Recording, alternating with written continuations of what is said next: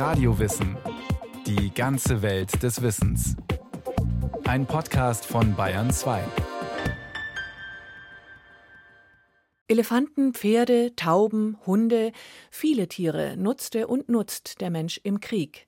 Sie dienen als Reittier, als Nachrichtenüberbringer oder als Minensucher. Und meistens sterben sie dabei. Tiere begleiten den Menschen schon immer auf seinen Feldzügen.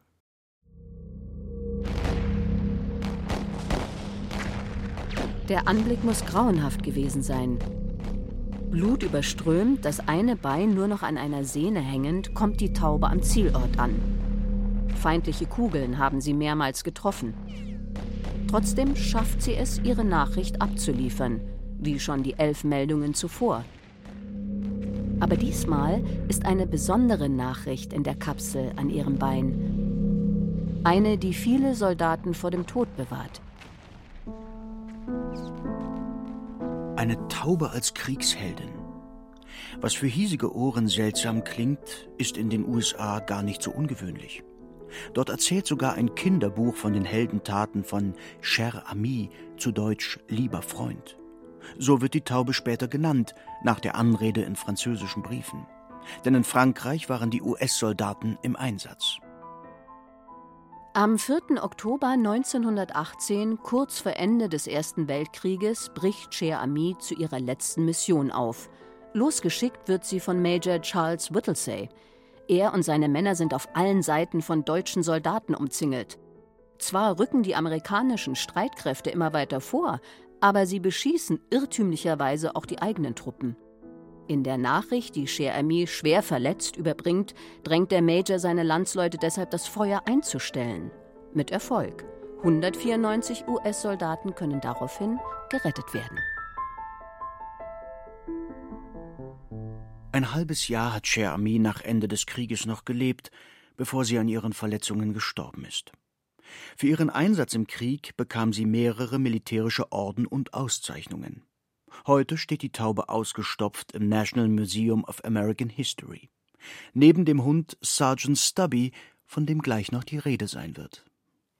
Die heroische Verklärung des letzten Fluges von Cher Ami mag dem amerikanischen Pathos geschuldet sein.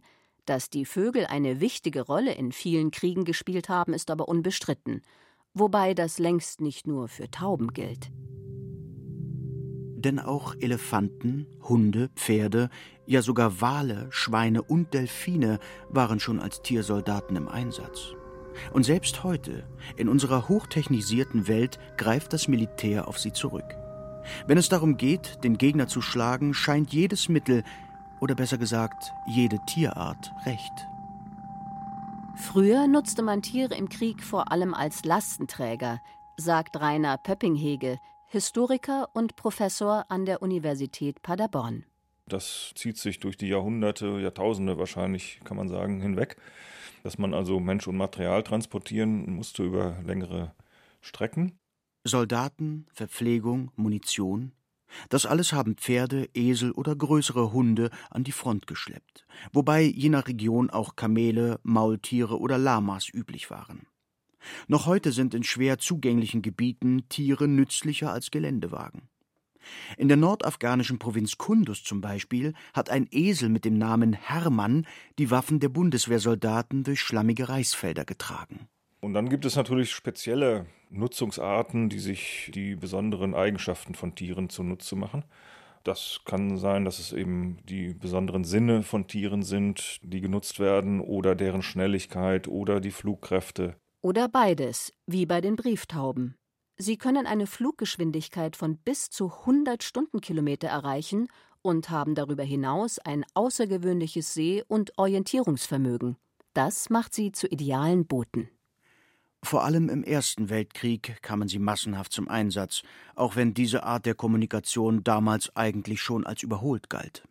Es erschien zunächst mal so, dass Tiere gar nicht mehr so wichtig sind, weil man in den Jahren zuvor sehr technikorientiert war, eine gewisse Technik-Euphorie in den Armeen um sich gegriffen hat, sodass man also die Tierbestände deutlich abgebaut hat.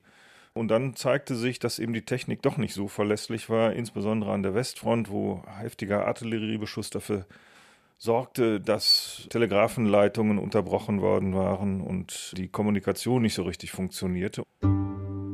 Die aber ist immens wichtig in Kriegszeiten.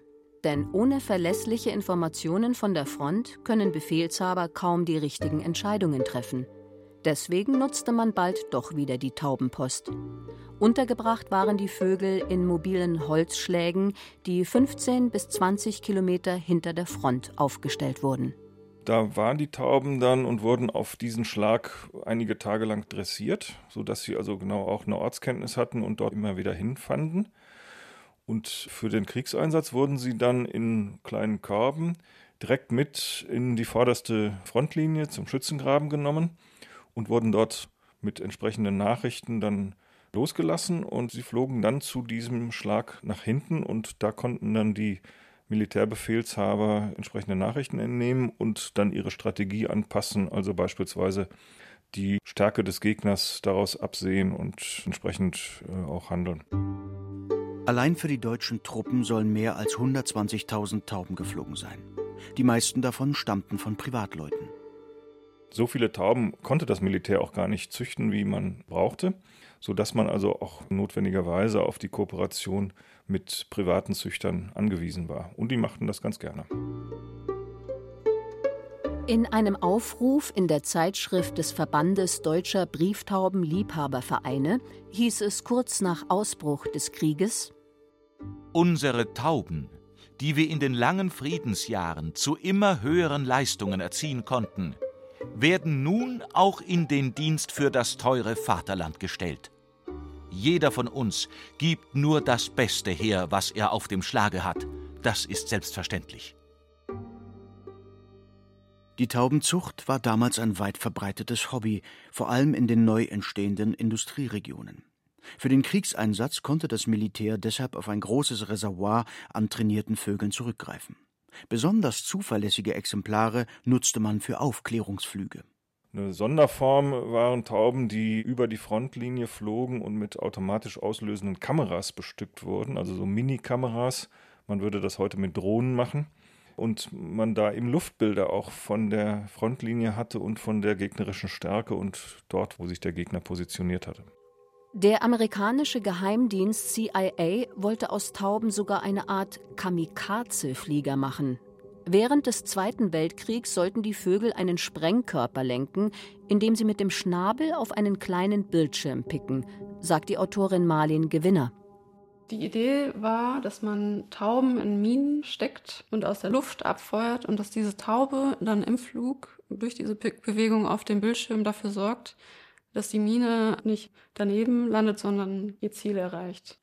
Eingesetzt wurden die Kamikaze-Tauben, soweit bekannt, allerdings nicht ebenso wenig wie die Bad Bomb, die Fledermausbombe. Nach dem japanischen Angriff auf Pearl Harbor im Jahr 1941 waren die Amerikaner in einer Schockstarre. Sie wollten eine passende, soll heißen ebenso zerstörerische Antwort finden. Eine Idee war, ein Heer von Fledermäusen über japanischen Städten abzuwerfen. Den Tieren sollten Brandsätze umgebunden werden, die nach einiger Zeit in Flammen aufgehen würden. In dieser Zeit, so glaubte man, hätten sich die Fledermäuse unter Hausdächern und Giebeln eingenistet. Weil damals viele japanische Häuser aus leicht entflammbarem Material gebaut waren, hätte es schnell ein brennendes Inferno geben können. Die kamen dann letztendlich nicht zum Einsatz, weil kurze Zeit später die Atombombe erfunden wurde und dann hat diese Fledermausbombe letztendlich keine große Rolle mehr gespielt. Anders als Hunde die im Ersten und Zweiten Weltkrieg massenhaft zum Einsatz kamen, auch weil sie so vielfältig genutzt werden können. Einmal als Meldehunde, da wurden sie eben ähnlich wie die Tauben von A nach B geschickt mit entsprechenden Nachrichten am Halsband. Sie wurden als Lastenhunde, insbesondere die größeren, verwendet, um kleinere Wagen zu ziehen oder auch kleinere Geschütze zu ziehen durchaus. Und dann ist natürlich der große Einsatzbereich die Sanitätshunde, die eben die Kranken und Verwundeten auf den Schlachtfeldern ausfindig machen und erstmal versorgen. Hunde sind darüber hinaus natürlich auch zur Bewachung von Kriegsgefangenen oder auch als Patrouillenhunde, die eben laut gaben, dass eben Gegner da in der Nähe waren. Welche Hunde die Streitkräfte nutzten, hing einerseits von der Art des Einsatzes ab. Andererseits gab es aber auch nationale Vorlieben. Schäferhunde und Dobermänner waren im Ersten Weltkrieg bei den meisten Armeen beliebt. Die Deutschen setzten daneben auf Schnauzer und Pudel, die Engländer auf Irish Terrier, Retriever und schottische Collies. Bullterrier-Mischlinge gehörten nicht zu den bevorzugten Rassen. Trotzdem hat es einer bis zum Unteroffizier gebracht. Die Rede ist von Sergeant Stubby. Stubby, ein braun-weiß gescheckter Streuner, war von einem Soldaten an Bord eines Dampfers geschmuggelt worden, der zu Beginn des Ersten Weltkrieges Kurs auf Europa nahm. Dort angekommen nahm ihn die 102. Infanteriedivision zunächst eher scherzhaft auf. Allerdings erwies sich Stubby mit der Zeit als äußerst nützlich für seine Truppe. Er warnte sie vor Giftgas, und auch feindliche Soldaten konnte er, dank seines Geruchssinns, sehr viel früher wittern als seine zweibeinigen Kameraden. Nach Kampfeinsätzen half er, Verwundete auf dem Schlachtfeld ausfindig zu machen. Außerdem soll er einen deutschen Spion aufgespürt und so lange in Schach gehalten haben, bis amerikanische Soldaten ihn verhaftet haben. Nach dem Krieg erhielt Stubby mehrere Auszeichnungen und durfte bei einer Militärparade Präsident Woodrow Wilson die, nun ja, Pfote geben. Als der Mischling 1926 starb, widmete ihm sogar die New York Times einen Nachruf. Heute steht Stubby, wie erwähnt, ausgestopft im Museum. Ein obdachloser Streuner, der zum allseits bejubelten Helden wird. Dass Hollywood so lange gebraucht hat, wundert einen da fast schon.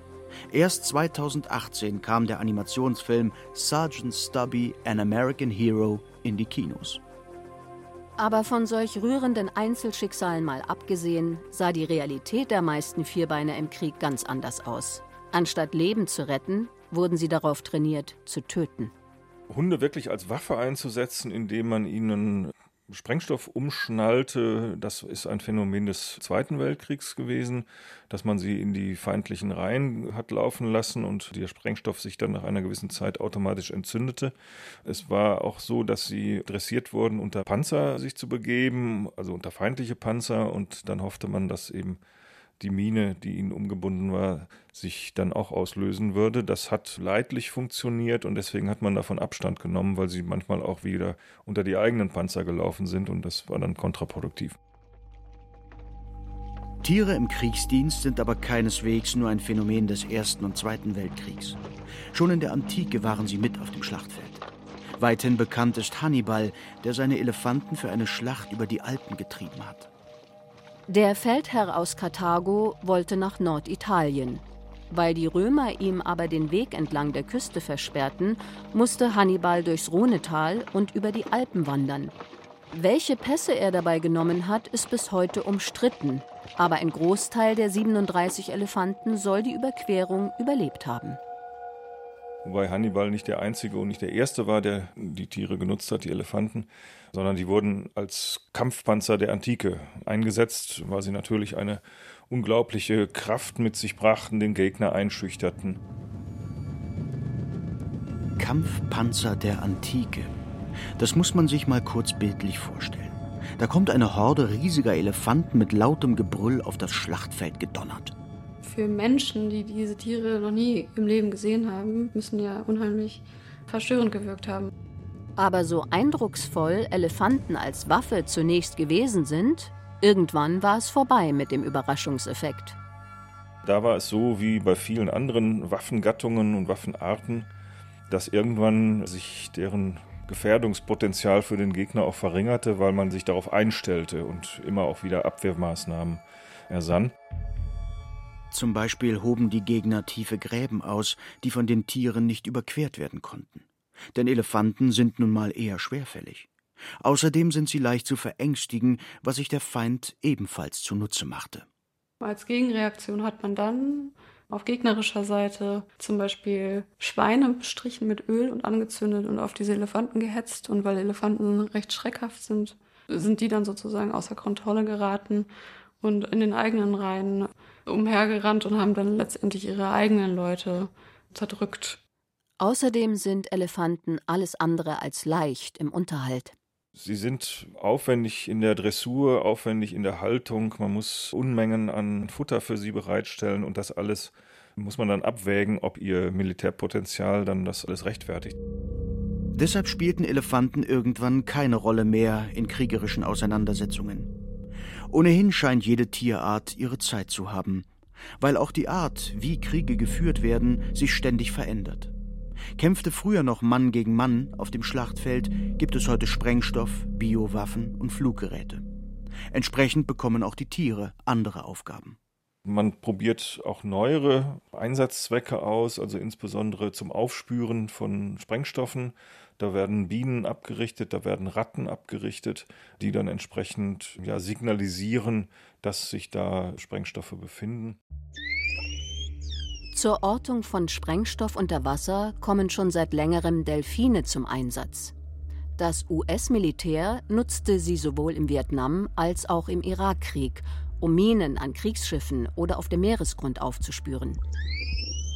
Die Tiere orientieren sich per Echo. Sie senden ständig hochfrequente Klicklaute aus, mit denen sie sich ein genaues Bild von ihrer Umgebung machen können. Außerdem sind sie sehr schnell und geschickt. Dann hat man Delfinen auch beigebracht, Tauchern, feindlichen Tauchern das Mundstück zu entreißen oder sie zu attackieren mit einem Messer, was an die Flosse angebracht wurde. Auf diese Weise können sie beispielsweise Schiffe oder Hafeneinfahrten bewachen. Wale spüren ebenfalls Minen auf und sie können riesige Areale auskundschaften, zum Beispiel um U-Boote ausfindig zu machen. Dafür schnallt man ihnen einfach eine Kamera um den Körper. Als im Frühjahr 2019 ein Beluga-Wal vor der Küste Norwegens auftauchte, der eine Kamerahalterung umgeschnallt hatte, hieß es deshalb gleich ein Spion, und zwar ein russischer. Denn auf der Schnalle stand Equipment St. Petersburg. Russland dementierte umgehend. Wale im Dienst der russischen Marine seien Unsinn, wie viele andere Nationen nutze man zwar Kampfdelfine für Kriegszwecke, sagte ein Vertreter des russischen Militärs, aber die befänden sich in einem Militärzentrum auf der Krim. Auch Rainer Pöpping-Hege hält es für eher unwahrscheinlich, dass der Beluga-Wal in geheimer Mission unterwegs war. Also ich kann mir nicht vorstellen, dass es ein Spionagewal war, weil er irgendwie ja auch sogar einen Schriftzug seines Absenders drauf trug. Das spricht eher dagegen. In Zukunft könnte es aber durchaus auch bei Haien heißen. Achtung, Spion. Haie gehörten bislang nicht zum Kreis der Tiere, die militärisch genutzt werden, weil sie sich, anders als Delfine oder Wale, nicht dressieren lassen. Aber Haie haben gegenüber Meeressäugern einige Vorteile. Sie müssen nicht zum Luftholen an die Wasseroberfläche und können sehr tief tauchen. Deshalb testen Forscher im Auftrag des amerikanischen Verteidigungsministeriums neue Methoden, um Haie gefügig zu machen. Dazu wurden zum Beispiel Katzenhaien Elektroden in ihr Riechzentrum im Gehirn implantiert. Und mithilfe eines Radiosignals kann man dieses Riechzentrum des Hais ansteuern und durch das Reizen der linken oder rechten Seite im Riechzentrum wird dann dieser Hai automatisch in die entgegengesetzte Richtung gelenkt, weil der Hai vermeintlich glaubt, etwas gerochen zu haben. Viel ist über die Versuche nicht bekannt, aber wenn die Methode funktioniert, könnte man den Hai aus 300 Kilometern Entfernung nach Belieben durch den Ozean steuern. Auch wenn es mit den Katzenhaien nicht geklappt hat. Die Zeit der technischen Manipulation von Tieren für den Krieg hat gerade erst begonnen. Die Neurowissenschaften boomen und je besser man das Gehirn, auch das von Tieren, versteht, desto mehr kann man es beeinflussen. Dass Tiere bald ausgedient haben, glaubt Marlin Gewinner deshalb nicht. Also ich bin der Meinung, dass Tiere nach wie vor in Einsatz kommen, wenn nicht sogar mehr als früher, aber dass es sich um andere Arten von Tieren handelt. Also dass dann eher genetisch modifizierte Tiere zukünftig vermehrt in Einsatz kommen so Cyborg-artige Tiere letztendlich, die durch Menschenhand verändert werden.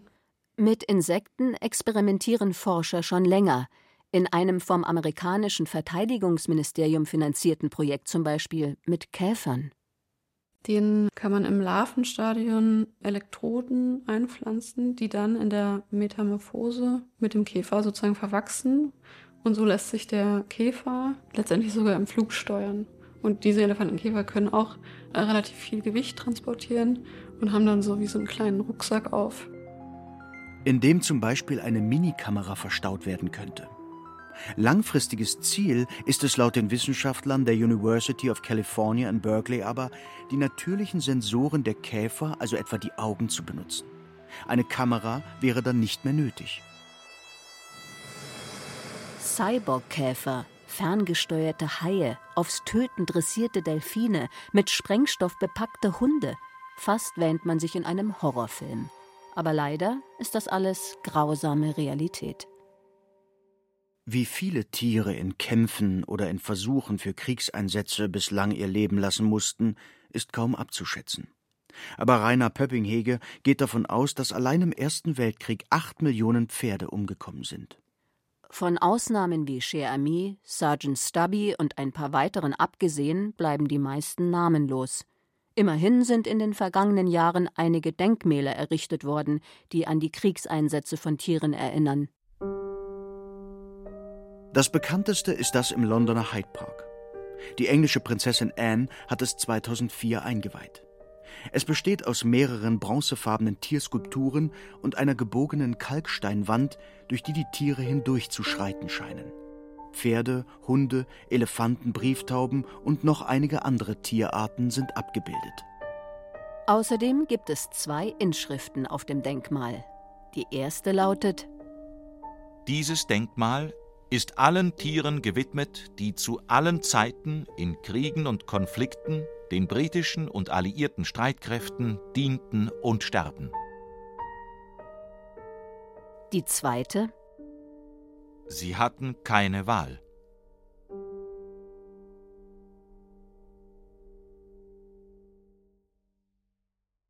Das war Radio Wissen, ein Podcast von Bayern 2. Autorin dieser Folge Maike Broska. Regie führte Christiane Klenz.